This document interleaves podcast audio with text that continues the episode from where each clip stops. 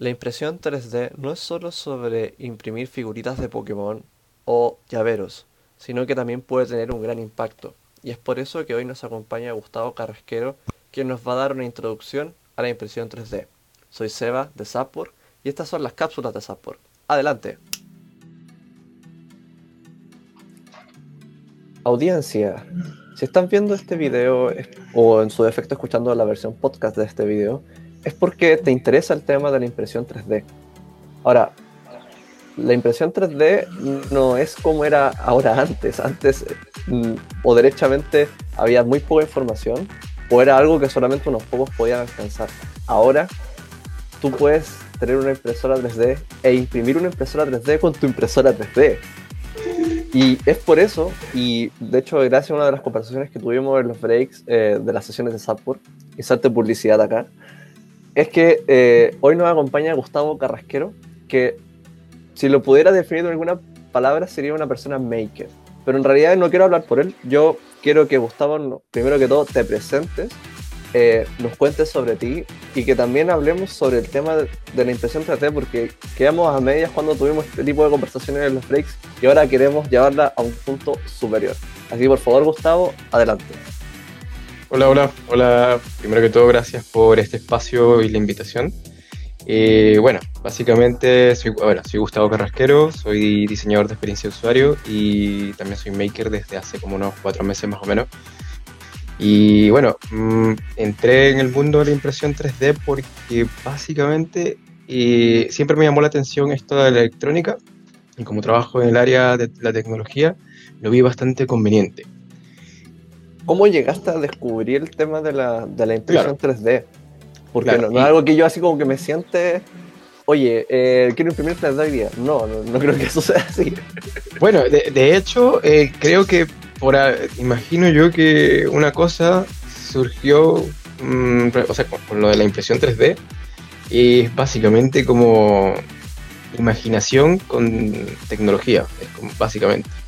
Como que se fueron, eh, digamos que, apilando tanta imaginación con tecnología que, de pronto alguien dijo, ya, si podemos imprimir de manera, no sé, bidimensional, ¿por qué no imprimir en 3D?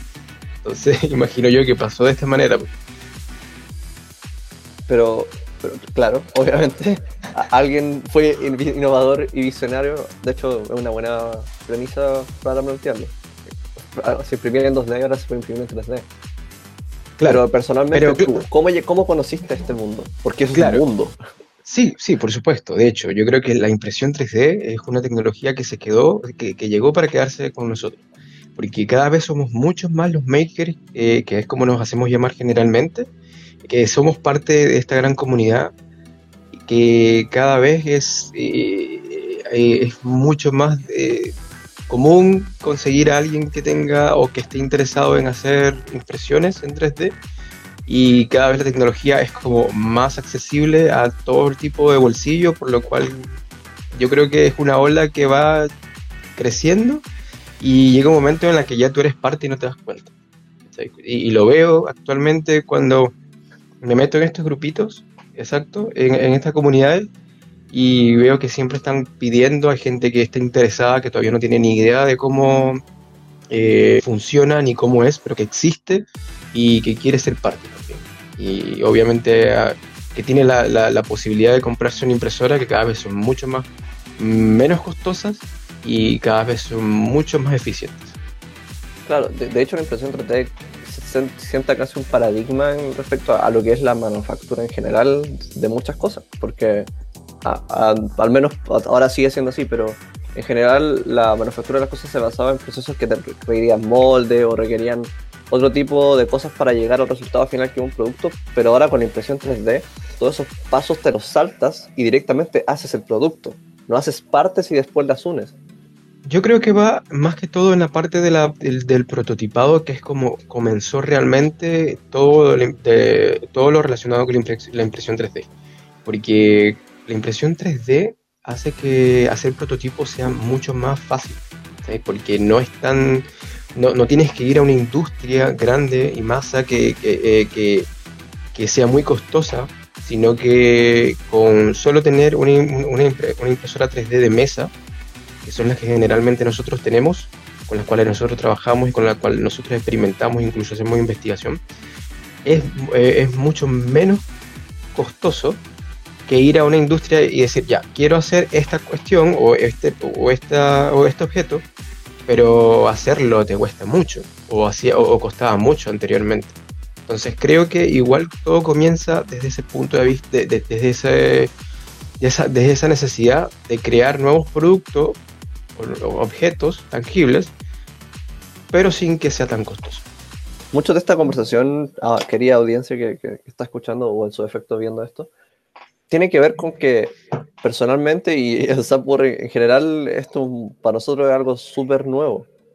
Eh, voy a dar un pequeño ejemplo. Emilio, cuando vio uno de las impresiones 3D de Gustavo, se volvió loco y, y, ya le picó el bichito de, de, de, comprarse una impresora 3D y empezar a hacer cosas. Y de hecho, ahora Gustavo, yo te quería preguntar porque para entender lo que está actualmente pasando con la revolución de las impresoras 3D ahora, y como tú nos has contado durante nuestras conversaciones anteriores, cómo era el pasado, cómo podemos contextualizar el pasado de, lo que era el mundo de la impresión 3D, porque no, era definitivamente igual a como es ahora. No, para nada. De hecho, como te había comentado, las primeras impresoras 3D salieron hace mucho rato atrás. De hecho, es una tecnología vieja, es un, invento del pasado, pero que está muy, pero muy presente actualmente, como te había comentado. No tengo exactamente como toda la, información cómo, de cómo surgió todo, pero sí sé que surgió a través de hacer prototipados de nuevos, de, de, de nuevas, este, de nuevos productos, ¿ya? Básicamente. Entonces, básicamente lo que pasó es que como en el 70 más o menos, comenzó a, a crear, se comenzaron a crear estas máquinas y siempre fue como muy, muy de promesa, ¿cachai? Como que siempre se, se, se, dijo, ya, vamos a innovar con la, con la impresión 3D, pero igual tener una máquina que hiciera estos productos igual era súper costoso y de hecho todavía siguen siendo costosas eh, en, de, de, cierta manera. Cuéntanos sobre el pasado, pero en función de entender el presente de la impresión 3D. Porque actualmente la impresión 3D se está haciendo mucho más accesible y la forma claro. de llevarla, de, de, utilizarla o de la forma práctica también es mucho más accesible, pero en el pasado asumo que no era así. Entonces, si nos puedes contar esa conexión entre el pasado y el presente para que podamos entenderlo, básicamente. Claro, básicamente, eh, claro, se inventan estas máquinas que eran capaces de producir eh, nuevos, prototipados, porque yo creo que de allí comenzó todo.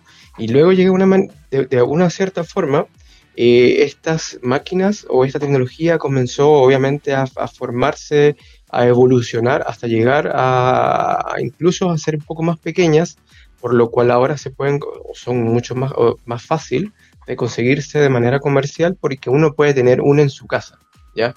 Y sí, hay un montón de tipos realmente de, impresión, de impresoras 3D.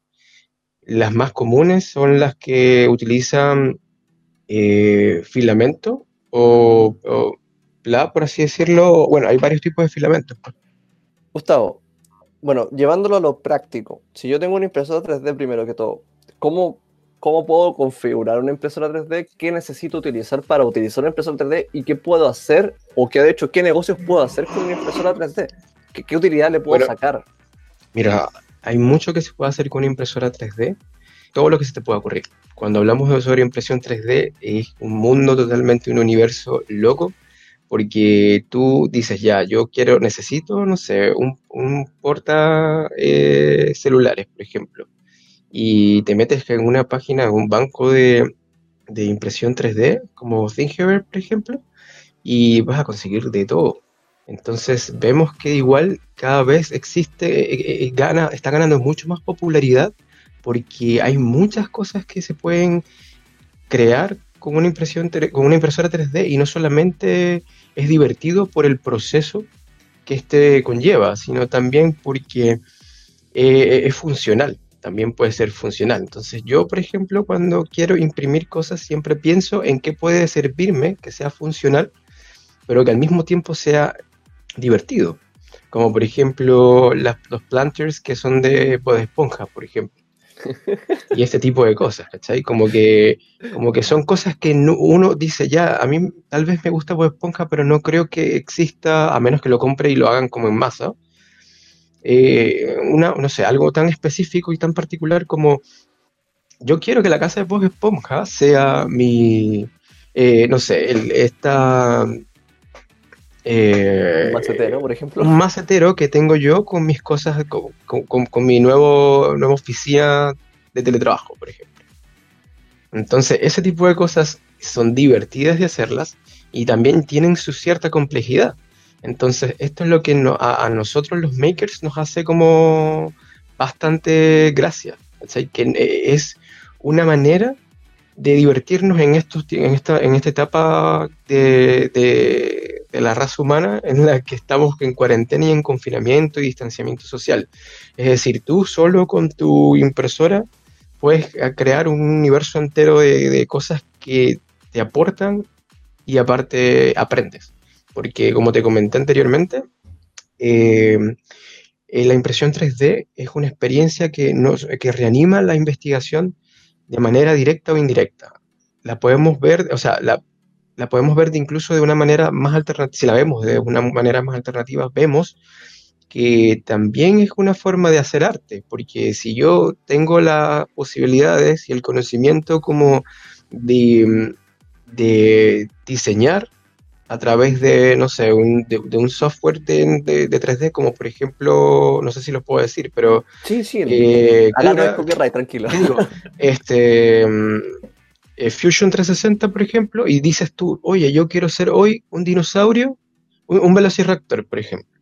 Y yo me pongo a crear, ¿cachai? Me pongo a dibujarlo, me pongo como a hacerlo poco a poco y voy aprendiendo no solamente a utilizar la, la las herramientas de diseño, sino también pensando en que esto va a pasar por un proceso eh, en la que la impresora yo la enciendo, le coloco el filamento del color que yo lo quiero usar y no obstante tengo que pensar que también tengo que, eh, también es un trabajo de física, o sea, llega un momento en el que eh, hay ciertas líneas o cierto material que es imposible que se vaya a imprimir sin que exista una especie de, de sin que no exista ningún problema, por ejemplo, con, con la, entre la base y, esto, porque la impresora no puede imprimir en aire, tiene que tener siempre un soporte, ¿ya? Entonces allí, se mete, allí también hay ciertos ámbitos en la, en, la, física que uno tiene que tomar en cuenta. Y ahí es donde también entran los, los programas de diseño, por ejemplo, para que te ayuden a tener como más noción sobre estos aspectos que son súper importantes. Gustavo, para los que están escuchando la versión podcast, eh, imagínense que Gustavo nos mostró un Bulbasaur con la cabeza ah, un poco rota, por si acaso. Sí, claro. Eh, eh, eso es otra cosa. Por ejemplo, cuando te comenté que era es un, un, proceso de investigación es porque tú eres nuevecito y tú no sabes realmente cómo, o sea, si bien tú eh, no, solamente es agarrar el, diseño desde la computadora y pasarlo a una SD y conectarla a la impresora y ya, básicamente como que se va a imprimir todo súper bien. No, es que uno tiene que jugar también con los parámetros. Y el relleno, por ejemplo, yo, por ejemplo, lo que hago es que hago, creo un perfil porque cada impresión, cada diseño es un universo completo de puras posibilidades, entonces lo que uno hace es que le coloca, yo por ejemplo le coloco post-it y le coloco información cuando los termino de imprimir, por ejemplo, y tengo un perfil obviamente guardado en mi computadora sobre e, estas, e, e, estos parámetros. Fueron, no sé, relleno 10%, por ejemplo. Cuando la pieza me queda perfecta, ese parámetro es el que yo voy a utilizar para otras impresoras, para mis otras impresoras, por ejemplo, cuando quiero imprimir en masa. De hecho, eh, para los que no, sepan de la audiencia, eh, Gustavo también es, UX designer, entonces creo que ahí estás mezclando mucho de, lo del tema de UX es mucho de investigar, estás mezclando mucho eso de investigar, eh, obtener resultados y en base a esos resultados aplicarlo en otras cosas. Sí, sí, que de hecho eso es algo que a mí me gustaría como combatir un poco o como eh, poner un poco de, mi trabajo o de mi interés en hacer que toda esta información o toda esta data, porque cuando, por ejemplo, yo entro a esto, al grupo de makers de impresión 3D acá en Chile, veo que hay muchas preguntas con muchas respuestas y todo es tan diferente, pero tienen ciertas cosas, tienen, tienen muchas cosas en común. Y es, por ejemplo, todo el mundo quiere imprimir su, su que, su impresión sea de buena calidad, pero que sea más rápida y que no y, que no sea tan tan lenta porque acá obviamente que si quieres un producto que sea estéticamente eh, bonito se lleva su tiempo, porque obviamente que todo, o sea, mientras más rápido hagas, la, y hagas que la impresora eh, se, se, porte, por ejemplo, es mucho menos la resolución, por así decirlo. Entonces los acabados quedan como este Bulbasaur que te mostré, que en la parte de arriba lamentablemente no, no hay una buena, un buen acabado porque la impresora va mucho más rápido de lo que se comporta o como se puede comportar el filamento que está caliente. Entonces quedan este tipo de imperfecciones. Entonces conseguir esta, esta ponderación equilibrada entre calor, entre cómo se comporta el filamento, dependiendo de la marca también, dependiendo del color, eh, dependiendo de a, qué eh, velocidad vaya la impresora, a qué eh, temperatura esté la boquilla, que el extrusor de filamento, son muchas cosas. Entonces allí es donde si aplicamos metodologías de investigación de seguro, nos va a ir súper bien, porque descartamos cuáles son las malas prácticas y obviamente eh, damos como hincapié a, lo que podemos hacer para evitar perder no solamente tiempo, sino también eh, material, que es el filamento, que igual no es tan barato. Entonces allí es súper importante que se haya siempre, una, siempre uno sea curioso y, también aprenda de los errores. Yo creo que con eso yo estaríamos súper bien para comenzar ah, en el mundo de la, de la, impresión 3D.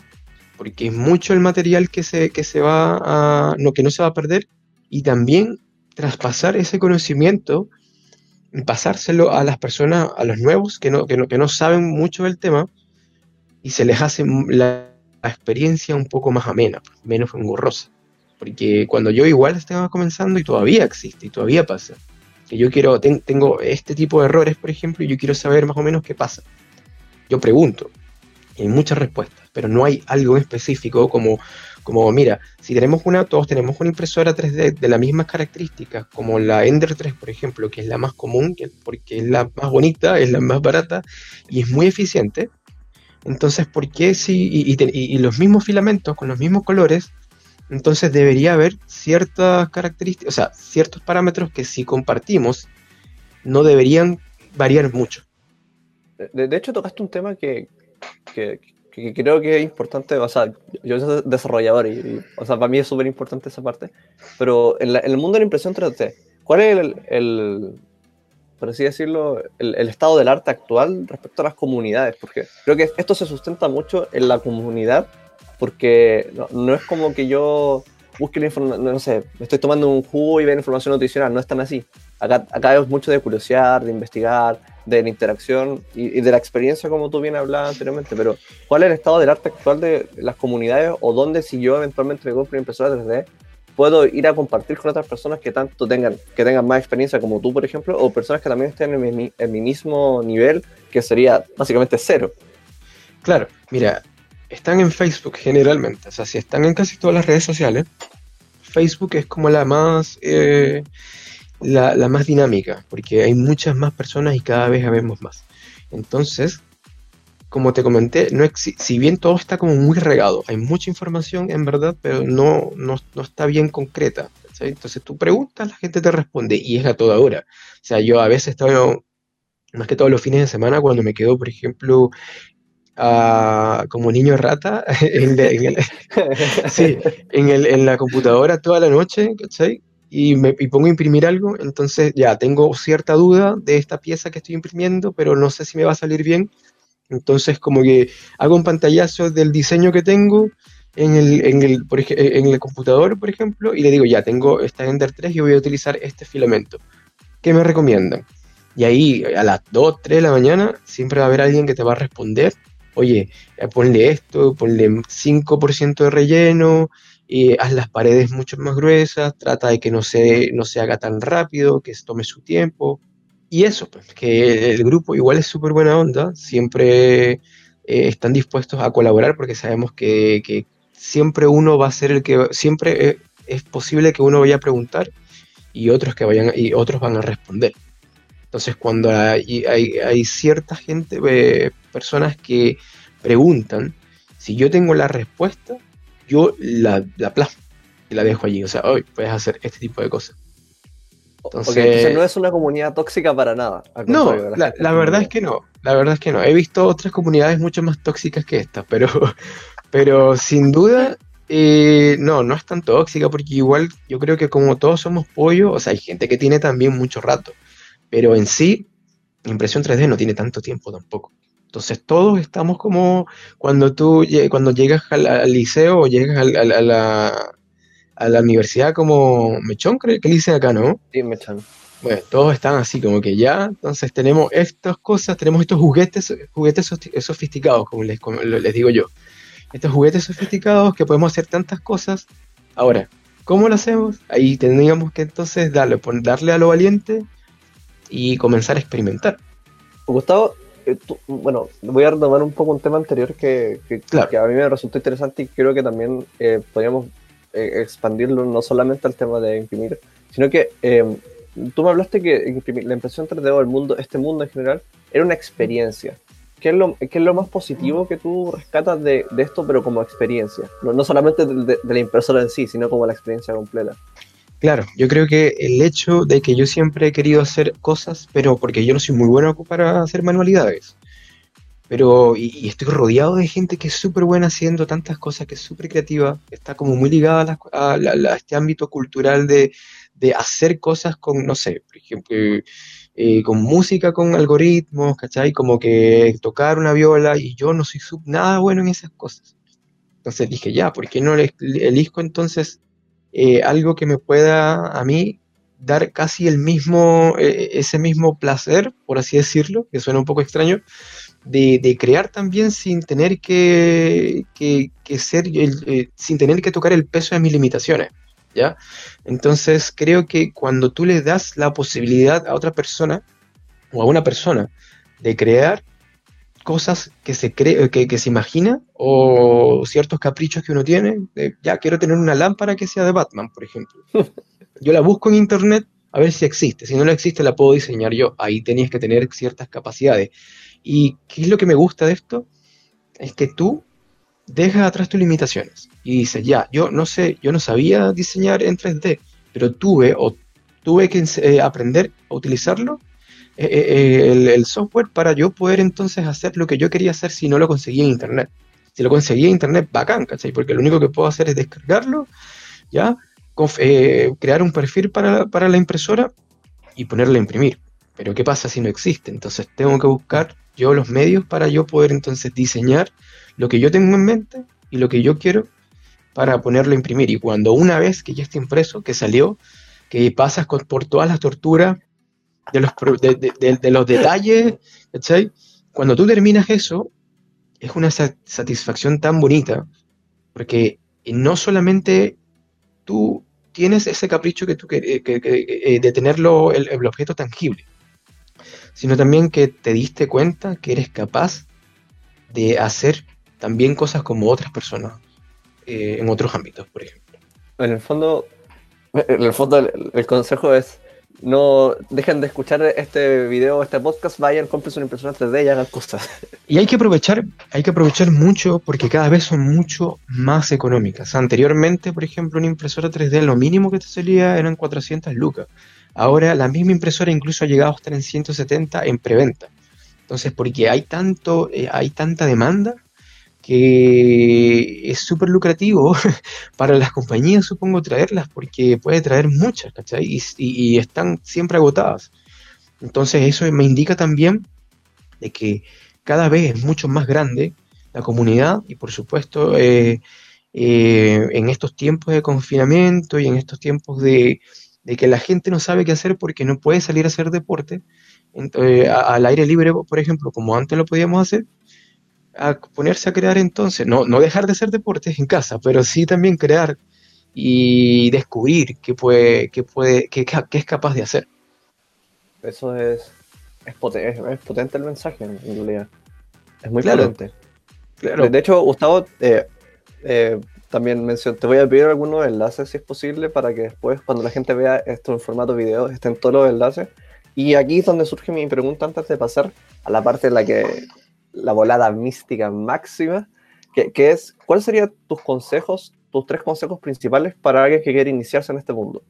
Bueno, yo creo que es súper importante es que primero tenga una impresora 3D porque, porque si no, no creo que vaya a poder hacer mucho que digamos.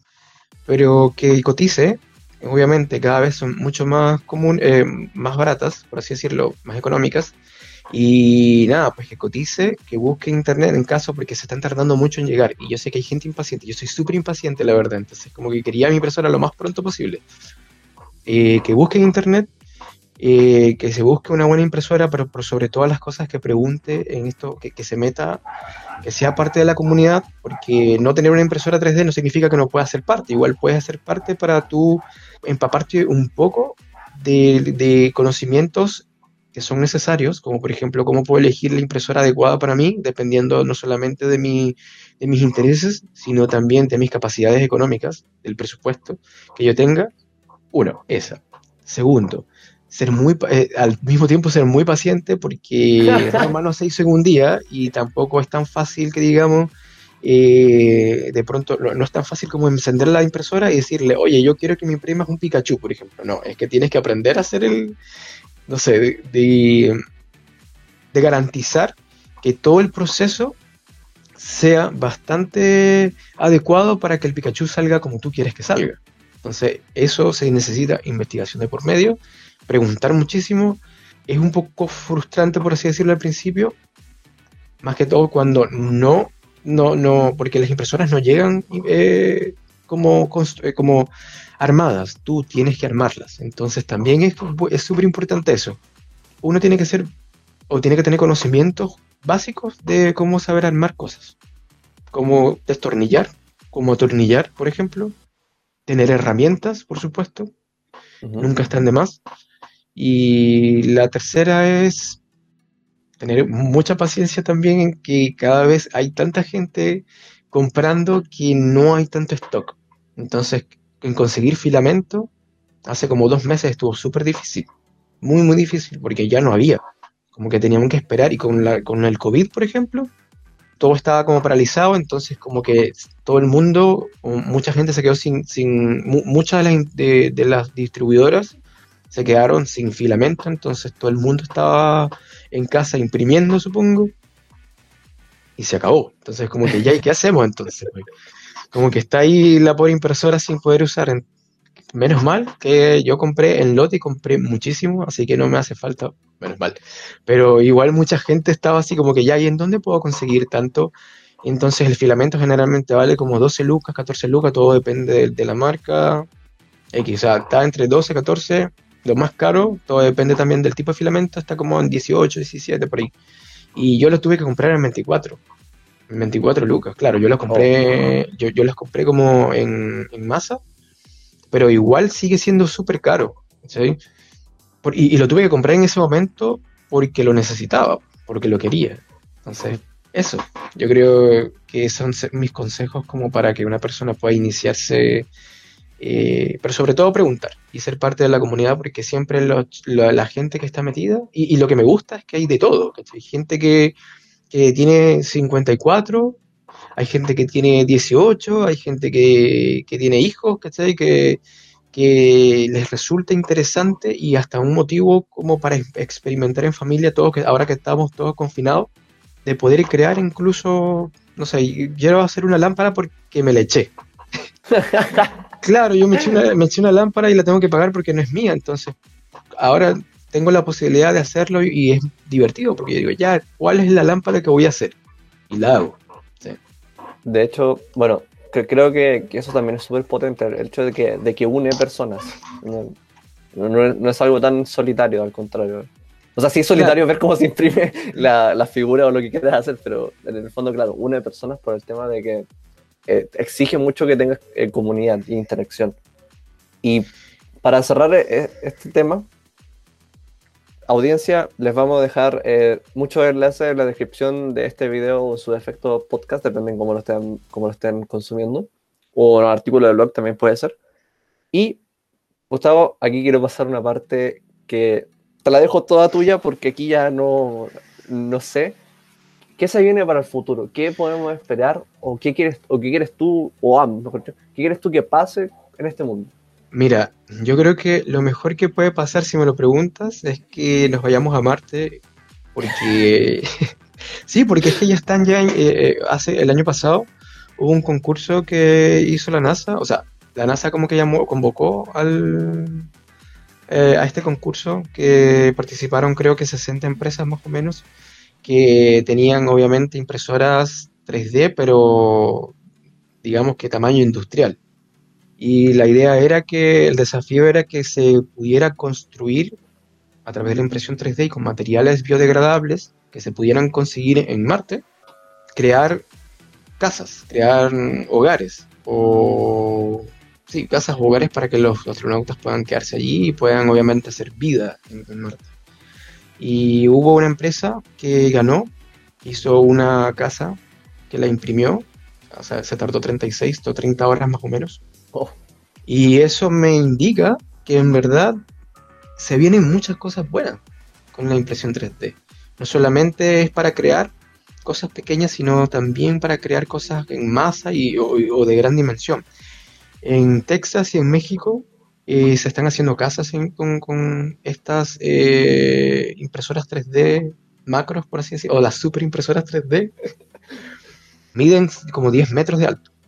Y, crean e imprimen casas en 36 horas más o menos. Yo creo que ese es el estándar, por lo que pude cachar, porque cuando estuve investigando me di cuenta que están entre 30 y 36 horas como que terminen una, el terminar toda una, por ejemplo, dejar un, lugar para habitarse, por ejemplo. También escuché o leí, bueno, leí que había una, mm, una empresa, que digo, la, la Armada de los Estados Unidos estaban haciendo incluso armas, que digo, las bases para hacer lanzamisiles con estas impresoras también, cosa que no me gusta un poco, pero, eh, pero vemos que existe interés y eh, se está colocando o se está invirtiendo en investigación. Y investigación y testeo de, en cuanto a la impresión 3D para saber si se es viable o no es viable eh, hacer algo como, como esto, por ejemplo, estas casas que quieren hacer en Marte. Wow. También, por ejemplo, los órganos. hay impresoras que han, o sea, hay compañías que tienen impresoras que son como las mega impresoras, así como muy tecnológicas, muy del, del 2030 yo creo, y que están imprimiendo eh, incluso carne, por ejemplo. Que eso me dejó súper loco. Sí eso había escuchado. De hecho, creo que alguien hizo mención, creo que, no sé si fuiste tú o fue otra persona, en, en uno de los breaks, me acuerdo que creo que, que, habían visto que se podía imprimir esta carne en 3D y fue como wow. Claro. Y eso, la verdad es que me deja loco porque no sé cómo se hace todavía, no tengo ni idea de cómo están haciendo eso posible. No, todavía no es una tecnología que sea 100% eh, que ya esté como para comercializarse, pero se están haciendo investigaciones y cada vez está más evolucionado y cada vez está como más perfecto, por así decirlo, para comercializarse. Yo creo que en menos de 20 años las tendremos en nuestras casas. O sea, ahora, en definitiva, esto llegó para quedarse, no, no es algo transitorio. No, sí, yo creo que no, no, creo que estuvo mucho tiempo prometiendo hasta que por fin logró, porque imagino yo que el avance tecnológico en, en ese momento no, no, existía la capacidad tecnológica como para pero ahora que tenemos toda una gama increíble de opciones en cuanto a tecnología, cada vez más perfectas y cada vez más superables entre sí, salen este tipo de, de, máquinas que son capaces de hacer casas en Marte, por ejemplo, de, con facilidad, con muy buena resistencia, con perdurabilidad, que no solamente se está viendo en Marte, sino también acá. Acá tenemos un gran en, en el mundo, en la Tierra tenemos un gran problema con, con, la, con las casas, por ejemplo, hay mucho hacinamiento, no hay, hay mucha gente y no hay tanto espacio que sea como habitado, eh, que sea como habitado, es decir, diseñado o, construido. Y yo creo que esta es una oportunidad increíble porque si, si, una impresora de 10 metros de alto es capaz de hacer un espacio habitable en 36 horas, te puedes imaginar qué tanto podemos, qué, qué, qué tanto podemos solucionar ese problema de hacinamiento y de falta de espacio, por ejemplo, habitable. Entonces, es que, claro, tiene un impacto, o sea, la causa del fondo tiene un impacto positivo para las personas. Claro. Eso, eso, eso, es, lo, más genial. No, todos los proyectos pueden decir lo mismo. Claro, y no, solamente, y no solamente eh, hablando desde el punto de vista de que cada, cada vez se pueden hacer como estas casas y, y, estas nuevas soluciones, sino que también se toma mucho en cuenta lo, lo, el, impacto que tiene con la ecología, porque también se están, eh, estas casas no solamente se hacen con cemento porque se hace por, porque sí, sino que como ya igual el ser humano está buscando la manera de hacer o de crear soluciones que sean más amigables con el medio ambiente, que de por sí ya, o sea, si vamos a hacer algo, vamos a hacerlo bien. Y si yo voy a crear casas, entonces hagamos casas con un material que sea ecológicamente amigable. Entonces, igual son muchos desafíos que se están, que se están dando ahorita, actualmente. Y que ya este, incluso estén como colocando, que estén ya de manera comercial. Y, que tomemos en cuenta el hecho de que tenemos que pensar no solamente en nosotros, sino también en, en el mundo entero, en la Tierra como tal, en el medio ambiente. Entonces yo creo que ahí vamos bastante, bastante bien. Todavía les falta mucho y de hecho estas máquinas que nosotros tenemos en casa igual consumen mucho, mucha electricidad. O sea, no es excesivo, pero sí se ve una diferencia, porque obviamente pasas a imprimir generalmente una pieza como de 10 centímetros de alto o de 15 centímetros de alto, dependiendo de, la, de, la, de cómo haga uno el perfilado, y, la, resolución que uno, o lo estético que uno lo quiera ver, una pieza de 10 centímetros de alto llega incluso a tardar 6 horas en, tratar de construirse, de, imprimirse. Entonces, eso tiene un impacto igual al medio ambiente porque estáis consumiendo mucho más de lo que consumías antes. Pero lo bueno es que cada vez igual son mucho más eficientes en cuanto al, al consumo de electricidad. Entonces vemos en verdad de que si las vamos a tener en casa y, cada vez son muchas más las personas, es necesario, en verdad, que, sean eficientes y que no consuman tanta electricidad, por ejemplo. Porque imagínate. Forma no en un día, pero vamos por buen camino. Eso es lo claro, Claro, exacto, porque ya sabemos, ya tenemos esa, esa, esa, eh, esa mentalidad de, ok, entonces lo que estoy haciendo es bueno para mí, porque yo estoy aprendiendo, pero qué tan bueno es para todo el conjunto de personas, todo el medio ambiente como tal, no lo sabemos, pero nos estamos comenzando a preocupar y lo cual es súper importante. Creo, eh, Gustavo, creo que con ese, más que mensaje como brief, potente, podemos cerrar esta larga conversación que, que wow, es, te, abre, te abre, literalmente te, te abre la mente hacia otras perspectivas, porque en el fondo esto tiene perspectivas tanto ambientales, perspectivas tanto de satisfacción personal, de investigación, de conocimiento, de, la mejora de la situación del humano actual. Chicos, si, si, quieren meterse, métanse en esto, a la audiencia que está viendo, por favor, métanse en esto, si son curiosos, denle. Eh, como decía Gustavo, la, la, comunidad no es tóxica, así que siéntanse, siéntanse libres de, de ingresar a esto, pero también tengan en cuenta todos estos puntos que hablamos, que, básicamente que Gustavo nos comentó, que no solamente es sobre nosotros como eh, la persona que está metiéndose en este mundo, sino que es también pensar en el impacto que tiene en otras áreas de, de la sociedad y del, y del planeta en sí también. Sí, mira, yo creo que, y disculpa que te, que te traje, es que también, sin ir tan lejos, el COVID-19, que el gran protagonista de este año, igual ha impulsado muchísimo la aplicación de impresión 3D, porque en el ámbito de la medicina, por ejemplo, ha apoyado muchísimo a la creación incluso de, respiradores, porque se, se, imprimen las piezas que se convierten luego en respiradores eh, artificiales para las personas que cayeron en, cuidados intensivos. También se han creado, eh, se crean fácilmente en menos de una hora tienes un protector facial, un protector facial para, que, para evitar este goteo o que el virus te llegue a la cara. Entonces, se, hay mucho, en verdad. Yo creo que eso fue lo que ayudó incluso hace como cuatro o tres meses a impulsar a que se vendieran muchos, porque llegó un momento en la que la gente estaba con que, oh, ¿será que el virus está en el aire? ¿O será que solamente lo, eh, eh, cómo se transmite? No sabemos. Y es preferible entonces irse a la segura y salir a la calle entonces con su protector, con su mascarilla obviamente y con su protector, facial. Entonces, eh, yo creo que desde ese momento en el que el COVID comenzó a aparecer y a, estarse, a estar en nuestras calles, por ejemplo, la gente comenzó a, no solamente en la parte eh, de, la medicina sino, o médica, sino también en la vida diaria de las personas. Cuando estuve en Santiago, eh, en cuarentena total, yo salía con mi mascarilla y con mi, y con mi protector y sabía que mucha gente también lo estaba haciendo. Y por ende, entonces los doctores también.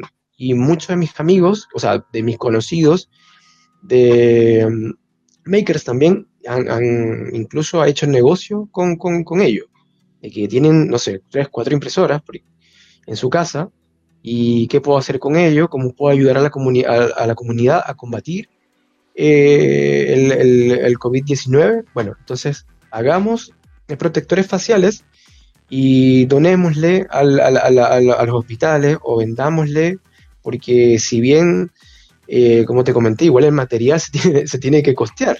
Exacto. Entonces, si fuera por nosotros, obviamente que la pudiéramos regalar o, donar, porque son, son, están muy necesitados actualmente, o sea, como que se necesitan mucho. Entonces, eh, creo que en, ese aspecto, el COVID y el confinamiento y todo lo relacionado con la pandemia ha ayudado muchísimo a ver mm, mucho más cercano eh, la, la, implementación de la impresión 3D o, o, o cómo le sacamos mucho más provecho. Yo creo que con eso igual hemos aportado, yo me siento, siento que en verdad estamos haciendo un buen trabajo como comunidad. Nos falta mucho, la verdad, pero creo que vamos en muy buen camino, en verdad, porque cada quien se está comenzando a preocupar, no solamente por hacer uno los caprichos que uno quiera, sino que también digo, ya, si yo tengo muchos amigos que son médicos, y lo que hice fue que le hice bolsitas y regalé a, mí, a mis amigos médicos, por ejemplo, kits anticoronavirus, que yo sé que a ellos tienen, pero igual siempre es un buen detalle, porque no solamente es el sueldo y, decirle, oye, eh, gracias por todo, sino también ser detallista. Ellos están dando la gran batalla porque están ayudando a las personas que están enfermas. Entonces, ¿qué es lo mínimo que puedo hacer? Darles un presente, nunca está de más. Sí, básicamente no es solo sobre imprimir figuritas de Pokémon, sino que es una causa completa y que puede, y pueden tener impacto. Eh, eso es lo, como lo, lo, potente que también rescato, que puedes, eh, en, este mundo también puedes impactar otros mundos, que, puedes ser un impacto, no solamente es tu capricho solo. Y eso es lo genial de, lo, con, lo que vas a contar, eso es lo genial que estoy viendo de, esto en el fondo. Oye, y lo bueno, y lo bueno que de igual ya, incluso cuando tú, tú te das cuenta que un tema está en boga, o está ganando mucho peso cuando ya comienzan a salir memes. Cuando ya comienzan a salir memes de algo es porque básicamente ya está con nosotros así como bien, bien eh, colocado ahí, como bien fuerte. Hay muchos memes ya sobre la gente porque, eh, eh, como te comenté, la impresión 3D te anima a la investigación, te anima a crear, te anima a muchas cosas. Y esas, y esas actividades o esas ideas también conllevan a desafíos que uno tiene, como te comenté. Entonces, ¿qué es lo que pasa? Por ejemplo, salieron memes cuando decían eh, de, eh, no sé, y si de yo pensando que si yo me compro tres rollos de filamentos, el envío me sale gratis. Cosas así, ¿cachai? Como que, ya, ¿cómo puedo hacer si me estoy quedando sin filamentos? Si compro uno, bacán. Si compro dos, bien, pero si compro tres, el envío me sale gratis, entonces como que le puedo sacar más provecho. O estoy y comenzando a imprimir algo y estoy como pegado hacia la, a la impresora, viéndolo así todo el tiempo y de pronto, o sea, yo, eso lo experimentaba yo. O sea, eso como que yo, Gustavo, cuando comencé eh, a, meterme en la cuestión de la impresora 3D, a la impresión 3D, veía lo que hacía mi impresora como que si fuera un juguete así nuevo, así como que, ya, que, que viene luego? Y lo mismo, era como que la maquinita colocando una línea encima de otra. Eso es todo. Y eso va como dándole, dándole hasta que por fin imprime todo. Pero uno como está tan enfocado en cómo, cómo, cómo, cómo se comporta la máquina que uno siempre está así como con los ojos abiertos siempre. Y cuando comenzamos a ver las publicaciones, es que todo, pasa, todo el mundo pasa por lo mismo. Todos los chicos, todas las chicas que están imprimiendo, como que cuando pasas 30, cuando, cuando pasas 4 horas así como sin pestañear, para ver qué es lo que está haciendo tu máquina, por ejemplo. Y, lo bueno es que también es como que es como un carro. No sé si cada quien conoce su auto y sabe qué, cuáles son, no sé si esta es una buena palabra, pero las mañas que tiene su auto, los trucos y todo este tipo de cosas, ¿cachai? Entonces llega un momento en el que te das cuenta que, que, tu máquina tiene cierta, no sé, como para nivelarla, por ejemplo, la mesa, que es súper difícil, a mí me, se me hace súper difícil, hay gente que le hace súper fácil. Para mí, nivelar la mesa donde se colocan las piezas que se van a imprimir o donde se comienza a imprimir la pieza, eh, es súper difícil. O sea, a mí se me hace muy difícil y sé que a mucha gente también porque se lo he preguntado. Y, lo bueno es que, que, hay trucos, ¿cachai? Como que hay truquitos que uno va aprendiendo con el tiempo, que dice, ya, si yo le paso una hojita entre la mesa y el extrusor, ¿ya? Y hay cierto, eh, la, hojita, la hoja, porque se hace con una hoja, tiene que pasar, pero tiene que tener cierto, eh, tiene que tener como cierta eh, resistencia, como que pasa, pero igual hay como resistencia. Entonces tú vas nivelando hasta que la misma, la misma resistencia estén en los cuatro lados. ¿sí? Porque son como cuatro tornillos, o, sí, por así decirlo, que tú tienes que apretar, ¿ya? Hasta que esté como lo más nivelado posible y, cuando el extrusor comience a imprimir, no existan desniveles que entonces hagan que la, impresora no esté haciendo el, correcto eh, eh, movimiento, por así decirlo, y la pieza va a salir toda mala. Claro, toda deforme. Y, por ejemplo, a veces eh, ciertos filamentos son muy buenos, como hay ciertos filamentos que ya eh, los he usado como tres veces y digo, no, no, siempre he usado un filamento que es súper malo, o sea, no sé si son súper malos porque ese lote salió mal, sino que son súper, eh, o, es que son así, pero hubo un filamento que me tapó la máquina, o sea, me la obstruyó. Ajá. Y yo dije, ya, puede ser el, el, porque la he usado mucho, hay muchos, he usado varios filamentos, de pronto se tapa, se, obstruye y hay que hacerle la limpieza. Le hice la limpieza y volvió otra vez a, pasarme lo mismo. Entonces, como que ya conozco que en verdad no lo puedo utilizar. Y la cuestión es cómo destaparla. Entonces, o, me, o me, compro, o, me compro un extrusor nuevo y todo el, el aparataje completo, o cambio la pieza. Entonces allí es cuando tú comienzas a, decir, ¿y cómo lo hago? Buscas en internet, le preguntas a la comunidad, te atreves a hacerlo, te funciona o te echas la, o te echas en, la cuestión, lo bueno es que no es tan caro igual, pero eso, e, es como que ya llega un momento en la que agarras experiencia, agarras más, valente, eh, eh, más conocimiento y no, solamente lo usas en la impresión, en impresión 3D, sino que también como que esa cuestión de, o por lo menos en mi, en mi, experiencia, yo veía una máquina, porque yo sé destapar computadoras y las, puedo, y las puedo arreglar y toda la cuestión, pero de aquí a ver una impresora y digo, ya se me obstruyó, ¿y ahora qué hago? ¿Cómo lo hago? Y me da un miedo, me da un miedo horrible, ¿cachai? Como que decía, ya la voy a cagar, la voy a, la voy a dañar. Entonces, como que... Sí, que no, y es que sucede, sucede. Entonces, la idea es como que ya, ¿cómo puedo hacerlo de manera más segura, no solamente para mí, sino para la impresora también? Entonces, como que es un mundo por completo y interesante. Ya le estaba agarrando cariño a la impresora.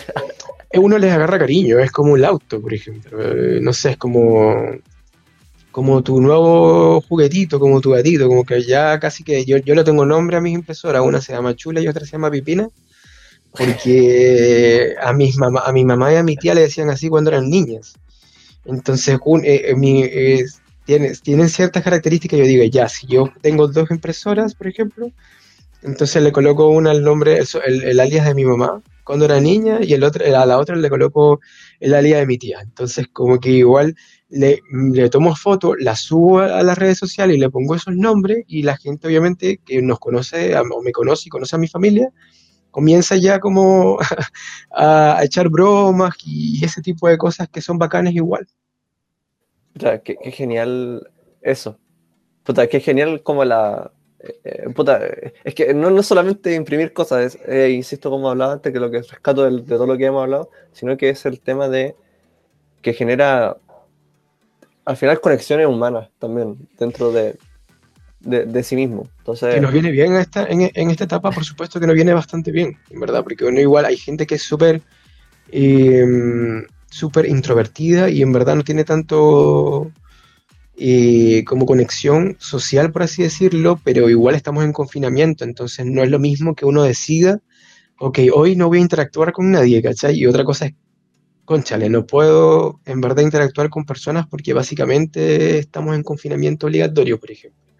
Entonces igual eh, hay gente que no tenía amigos y a veces quiere hablar, entonces yo coloco una cuestión acá en la comunidad, pregunto algo y me responden y echamos broma, entonces llega un momento en la que hay una hay, conversación con, no sé, 30 personas, hablando de un tema específico, es bacán. Eso, eso a mí me, gusta muchísimo, en verdad. Quería audiencia, eh, bueno, tengo la triste noticia de, que tenemos que cerrar porque wow, o sea, wow. Pero, chiquillos, les vamos a dejar en la descripción de, insisto, podcast o video o artículo, lo que estén viendo, las eh, redes sociales y links para que puedan contactar a Gustavo también. Porque claro. yo creo que van a tener muchas preguntas después de, escuchar esto o ver esto. Y además, eh, publicidad guiño guiño. Eh, si quieren, en su defecto, conocer personas como Gustavo e interactuar con ellas eh, en la realidad, o sea, me refiero directamente, también pueden unirse a la sesión de Sapor en sapor.com. Y donde van a encontrar no solamente historias como las de Gustavo, sino que historias muy diversas, con mundos muy diversos y que les van a abrir la mente bastante. Al menos se los puedo decir yo. Así que bueno, chiquillos, muchas gracias por escuchar o ver esto y gracias a Gustavo también por tomar el tiempo de, de, que tengamos esta conversación, porque básicamente esto son el tipo de conversaciones que tenemos en los breaks, pero en una versión amplificada. No, de hecho, gracias a ustedes por el espacio otra vez de nuevo. Eh, les invito a toda la comunidad, en verdad, Southwork y la comunidad interesada en la electrónica, en tecnología, en todo lo relacionado a lo nuevo que se viene, que es el futuro que estamos viviendo actualmente, eh, que investiguen un poco más, que, que, busquen que de lo nuevo el futuro que se viene, que estamos viviendo, eh, puede ser un nicho interesante para, para ustedes también. Y que se cuiden muchísimo, que tomen mucha agua, hagan ejercicio, muy importante. Y eso. Bueno, audiencia. Chao, chao. Chao.